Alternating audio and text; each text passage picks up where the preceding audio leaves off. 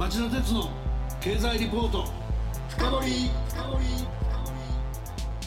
皆さんこんばんは。番組アンカー経済ジャーナリストの町田鉄です。こんばんは。番組アシスタントの杉浦舞です。今夜も新型コロナ対策をして放送します。さて今夜の町田鉄の経済リポート深掘りの番組タイトルは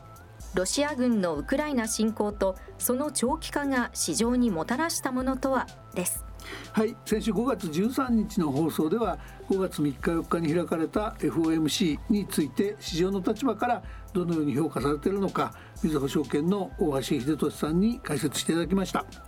でそのお話の中で浮かび上がってきたことはアメリカの金融引き締めはある程度想定されたことの範囲内で市場としてある程度消化できるものだったもののその中国における新型コロナウイルスに対するロックダウン都市封鎖の長期化とかロシア軍のウクライナ侵攻の泥沼化が本来予想されていたポストコロナの世界経済のたどるべきシナリオを、えー、大きく変えちゃったんではないかそういうふうに捉えるべきじゃないかっていう見方でした。そこで今夜は引き続き大橋さんをお迎えして今後の経済と相場の展開について詳しく分析してもらおうと思います。今夜も聞き逃せないお話になりそうですね。それでは早速ご紹介しましょう。大橋さんこんばんは。こんばんは。えー、大橋さん先週に引き続きご多忙の中ご出演ありがとうございます、えー、今夜も一つよろしくお願いします。よろしくお願いいたします。それでは CM の後町田さんにじっくりインタビューしてもらいましょう。この番組はエネルギーを新しい時代へ。ジェラーがお送りします。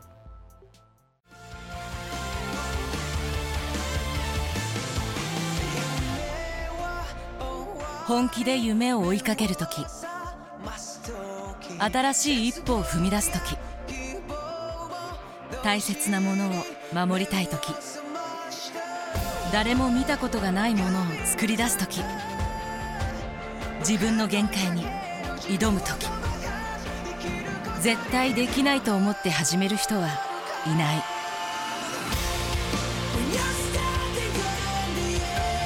絶対なんて誰が決めた？CO2 が出ない日を作る。ジェラはゼロエミッション火力と再生可能エネルギーで2050年 CO2 排出ゼロに挑戦します。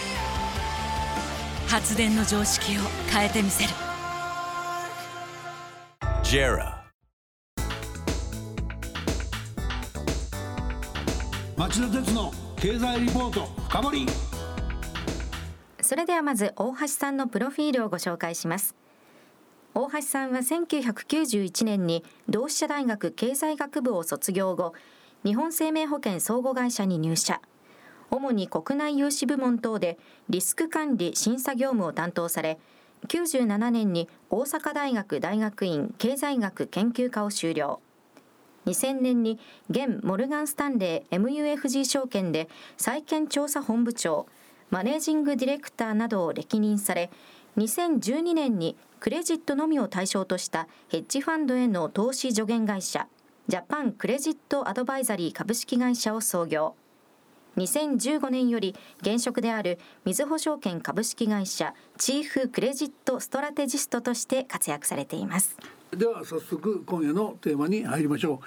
う。ほんの12週間前までのシナリオと言っていいと思うんですけどもコロナ禍後に本来想定されてた経済と市場の環境っていうと一体どういう姿だったんでしょうか？はい。まあポストコロナへの本格的な移行ですねまあ、あの結局それは何を言ってるかと言いますとコロナ禍で実際に生じたこと。これっていうのは経済活動がその極度にしかも短期的に悪化するという中で過去にない規模の財政拡張的な政策がされ、はい、しかも金融緩和がされたと、この2つですね。はいでもあのその後何が起こったかと言いますと人がこう外になかなか出ない中でもですね、うん、それなりに需要というのは実は結構ついていたということなんかもあります。はい、我々例えば私も例えば大手町のオフィスがあって、うん、大手町に行く回数は今も実はそれほど多くはありません。うん、けれども月単位で見た時にですね使ってるお金がそこまで減ったかというと減ったのは多分20年の前半ぐらいですね、本当に外に出なかった時ですね。はい、でそれ以降っていうのはまあ実は結構それなりに使ってます、うん、消費というのは実はそれなりにあったということと、うんうん、その時に財政拡張的な政策、まあ、要はばらまきがされたということで、うん。はい、多くの人はまあお金がものすごくこう潤沢になったんですね、うんうん、超過まあ預金とか言いますかね、はいはい、でこういうものは特に欧米を中心にさっさと使われるということになって先に需要が戻ってきちゃったんですよ、うんうん、ところが供給する側っていうのはなかなか人が戻らなかったということで、結果的にそこに供給制約要因が発生し、それが今のインフレの非常に重要な要素の一つになってますよね。はい、ところがこれがポストコロナになっていくと、つまりよりそのコロナの前の生活スタイルに戻っていくということを前提にすれば供給制約も解消されるでしょうし、当然その超過需要の源泉になった超過貯蓄の背景になっている財政拡張とか、まあ、巣ごもりとかですね、こういうもの自体もなくなっていけば需要も安定化するししかも供給能力が高まってくるってことになると結果的に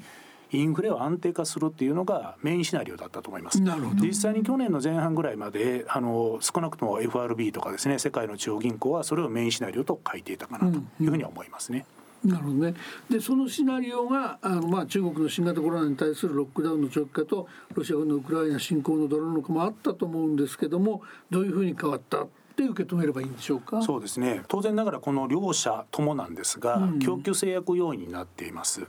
あの例えばロシアウクライナに関して申し上げますと、それが、えー、天然ガス原油石炭でこういうようなその鉱物資源に加えて穀物ですね。小麦とかトウモロコシが代表なんですが、こういうものの価格をやっぱり上昇させるということにつながってますし、うん、これ足元も非常にテンションが高いですね。そうですね。えー、どんどんその天然ガスの供給を止めるというようなことを言い始めてるので、うん、天然ガスの価格が下落しません。うん、天然ガスはご存知の通りそのポータブルではないんですね。原油みたいにこう単価に積んだら世界どこでも積んでいけるという話じゃなくて、あの基本的に天然ガスというのは運ぼうと思うとパイプラインで運ぶかもう一つはその液化するようなそのプラントがないと運べないということなんで、えー、なかなかその自由に運べない。こんな話がありますね。だからものすごく価格は上昇し結局その結果として他の鉱物資源の需要が増えることによってその他の鉱物資源の価格が上がるというようなことにつながってますねでこれはものすごいあのインフレ期待を長期化させるというインパクトが大きいという話になります。中国も同様ですね、これは先週ちょっと申し上げたことでもあるんですけども、はい、上海のロックダウンという話でコンテナ船がなかなかこう動かなくなっているという話になって結果的に例えば自動車会社の部品が届かなくなるリスクがあると、はい、でそうなったら当然工場の稼働が止まるという話になったら、去年も見られたことなんですが中古車価格はまた上がるんじゃないかという期待とかですね、こういう話にまあつながっていくということでもうひとえにインフレにものすごい影響を与えているということになるかなと思います。うん、そうするとまあコロナ禍が終わって供給が回復してきて需給がバランスするはずだったのがそうならずにむしろ需給のギャップは広げてしまって強烈なコストプッシュでインフレが起きてるというふうに考えればいいわけですね。そうですね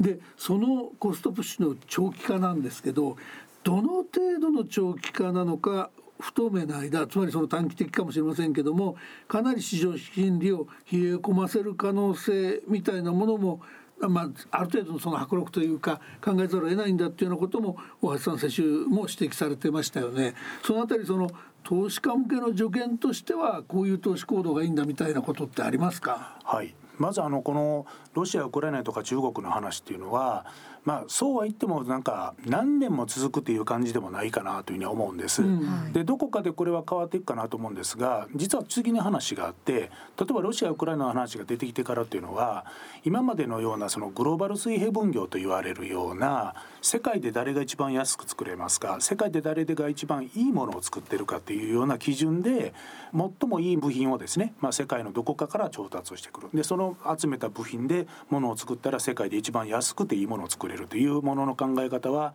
ちょっと変えていかないといけないという話になってつまりその中国がなここ20年ぐらい世界の工場をやれたみたいなことはなくなるよってことですか？まあ一声で言うと安全保障ですね、安保っていう軸で、まあ、サプライチェーンを考えていかないといけない。はい、サプライチェーンの再構築の議論っていうのが、えっと、水面下で相当議論が出てきてます。ただこれってコストプッシュなんですね、はい、じゃあこういう話になったらやっぱりそのロシアウクライナっていうのは仮に終わったとしても、やっぱりそのインフレになるんじゃないかという議論もあるんですが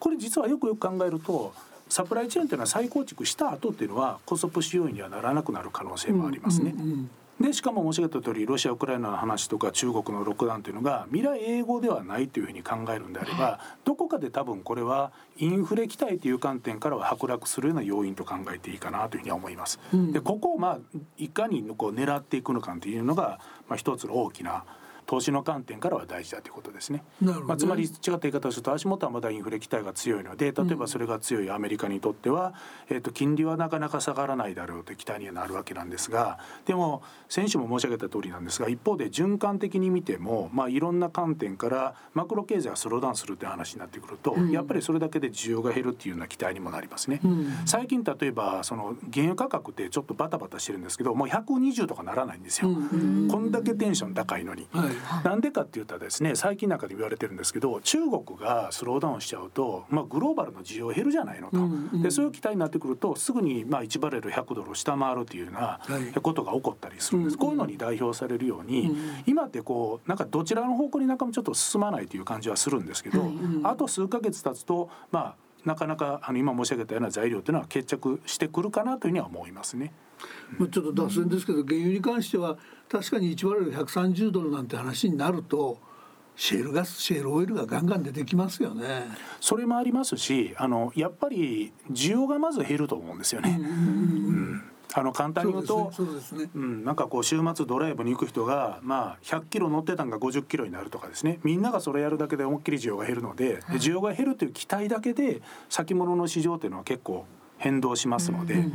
先にそのまあ需要がそのついてたとしても期待が剥落することによって価格は安定化するという効果なんかが出てくるというふうに言えますね。そういうその一辺倒の動きにならないっていうのはドル円についても同じことを見とけばいいんですか？そうですね。と思います。なるほど。そうするとそういった意味でその短期的に順張りで原油は一方的に高くなるとか円安は一方的に進むみたいなそういう感覚の順張りの視点に振り回されちゃいけないっていう大橋さんのメッセージは分かりましたけども一方でその大橋さんからは中国のロックダウン長期化とウクライナ戦争の泥沼化でインフレ退治に相応の時間がかかるだっていう見方も伺いましたよね。そういった意味では中長期の視点で今プロとして大橋さんが一番意識していることあるいは投資家に伝えたいことあるいは転換点として気になっていらっしゃることみたいなことってどうでしょうか？はい。インフレがですね私はなんか常態化する、まあ、つまりコロナとかこのロシアウクライナの前っていうのはディスインフレの時代でしたとよく言われるんですが、うんうん、じゃあこの後ですね、はい、コロナウクライナとか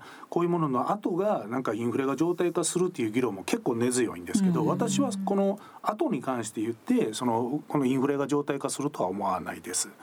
でその一番大きな理由っていうのはインフレ率っていうのは中長期的に見ると潜在成長率を大きく上回る状態というのは長続きしないというのが私の意見だからということですね。つまりロシアウクライナとかそのまあコロナの前後でですね、えー、潜在成長率が大きく改善するんだというふうに考えるんであれば、結果的にインフレが常態化する可能性は否定はしません。はいはい、なんですが私は全く逆でむしろこのコロナ前後とかウクライナ前後では特にアメリカを含むその主要国で潜在成長率はむしろ悪化するんではないかなというふうに考えているということです。まあ、例えばですけど DX ってありますよね。はいはいはい、で DX っていうのはもちろんそれを業務としてやっている世界に関して言うと効率化されるという観点で、はい、これは生産性を高める材料になります。うんうん、でもほとんどの実は DX っていうのはサービス系の業種に導入されようとしてるんですが、はい、その結果としてですね人があぶれちゃうんですよ。はい、雇用が減ると、うん、じゃあそのあぶれた人どうするんですかっていう観点から考えた時にこれは経済全体で見た時に付加価値を高めてるということになるのかどうかっていうと私はむしろこれは逆なんじゃないかなと思うっていうことですね。だからやっぱり DX の議論っていうのはセットとして例えばベーシックインカムのような議論っていうのが出てきがちなんですがそれはそういうことが背景になっているということですね。サプライチェーンの再構築なんかも結局そのウクライナの話にあのこの後にそういう話があるということはあるんですが実際は are. それってコストプッシュだと申し上げましたよね。でコストプッシュは長続きしないわけなんですがコストプッシュなんですよね、はい、だからその分だけ価格転嫁できるとかいうふうにしないと付加価値は維持できないわけですよ、でも成長力自体がそんなに大きく変わらない中で当然価格転嫁も限界があるんですね。どっかでこれはできなくなっていきます。でそういうことなんかを考えるとやっぱり今っていうのは違った言い方するほどインフレになるようなその何て言うかな材料がすごくたくさんあって結果的にインフレになってるんですけど、うん、もう少しこういう今申し上げたような特殊要因ですねコロナとかロシアウクライナとか、まあ、その中国のロックダウンとかこういうものがもう少し平常化していくような世界を考えるとさすがにその世界でインフレが常態化するとはなんか私は思わない。っていう感じですね、うん、ただ残念ながらそれはこの1年で片付くかっていったら多分そんな感じではなくて、はい、1年半から2年っていうような世界の中で落ち着かせていくようなものかなと。うん、でこの見方はあの今 FOMC ですねあの FRB の政策の中で考えられているような時間軸と、まあ、私も大体同じぐらいで見てます。なるほどね、うん、小さんちょっと話は変わりますけどもしばらく前までその日銀の出口戦略っていうのも随分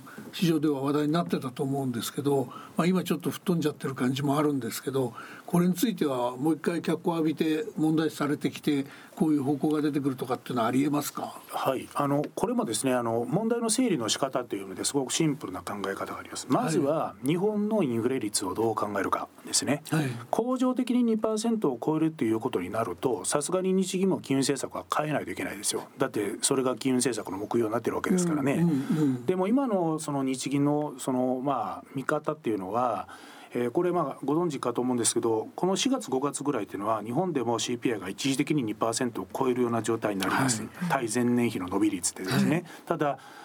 基調的にはやっぱりデフレ感が残ってるねっていうのはそれもそうなんですよね。うん。うんこれあの例えば最近外食産業で値上げしてますとかですね、まあ、電気代が上がったとかいう話あるんですけど、例えば我々がその払うものの中でですね結構大きなウエイトを占めてるものの一つにあの家賃とかあるんですけどこれ全然上がってません。うん、で他のいろんなものを見ていくとトータルで見るとやっぱり2%っていうのはなかなか続かないんじゃないのっていう見方が根強いんですね。仮にそうであれば別に政策を変える必要ないですよね。そうですね別にアメリカがその利上げしてるで別に日本はインフレじゃないんだったら金融引き締めなんかやる必要ないというのはその通りですよね、うんうんうん、むしろ日本というのは最近は貿易赤字になってるって話なんですがこれ結局原油とかエネルギー価格が上昇してるというのが背景なんですが、はい、これって購買力が単純に落ちてるという話になっちゃうので、うん、購買力落ちてたら景気にとってはネガティブですよね、うん、だからネガティブな観点が結構その潜在してる中でですねわざわざなんで利上げしないといけないんですかっていうのが日銀の見方なんですよ。うんうんだから結局今申し上げた通りインフレがどうなるかっていうところに全てがかかってるということですね。大橋さん2週にわたり大変興味深い貴重なお話ありがとうございました。またぜひ近いうちにご出演いただいてお話を聞かせてください。よろしくお願いします。さて杉浦さん2週にわたる大橋さんのお話いかがでしたか？はい。インフレ一つとってもこう一方向から物事を見て一喜一憂していてはいけないなと。そのもっといろんな角度から見て今後の可能性を探ったり警戒するのか突き進むのか考えていかないといけないなっていうのを大橋さんのお話から思いましたね。まあ変化激しいですからね、はい、見方次々に対応していかないとね。本当ですね。リスナーの皆さんはどう感じたでしょうか？来週は昨今なぜ右を向いても左を向いても閉塞感が強いのか少し歴史的な視野も含めて日本経済が構造的に弱体化したわけという番組タイトルとしこの番組には初登場ニッセイアセットマネジメントのリサーチフェロー兼上席エコノミストの佐治信之さんにインタビューしたいと思っています。町田さんと私杉浦が出演している3つの番組を合わせた公式ツイッター。町田徹のふかぼり三兄弟。皆さんぜひ検索してフォローしてください。それでは来週も金曜夕方4時からの町田徹の経済ニュースカウントダウンからスタートする3つの番組でお耳にかかりましょう。それでは皆さんまた来週。この番組はエネルギーを新しい時代へジェラがお送りしました。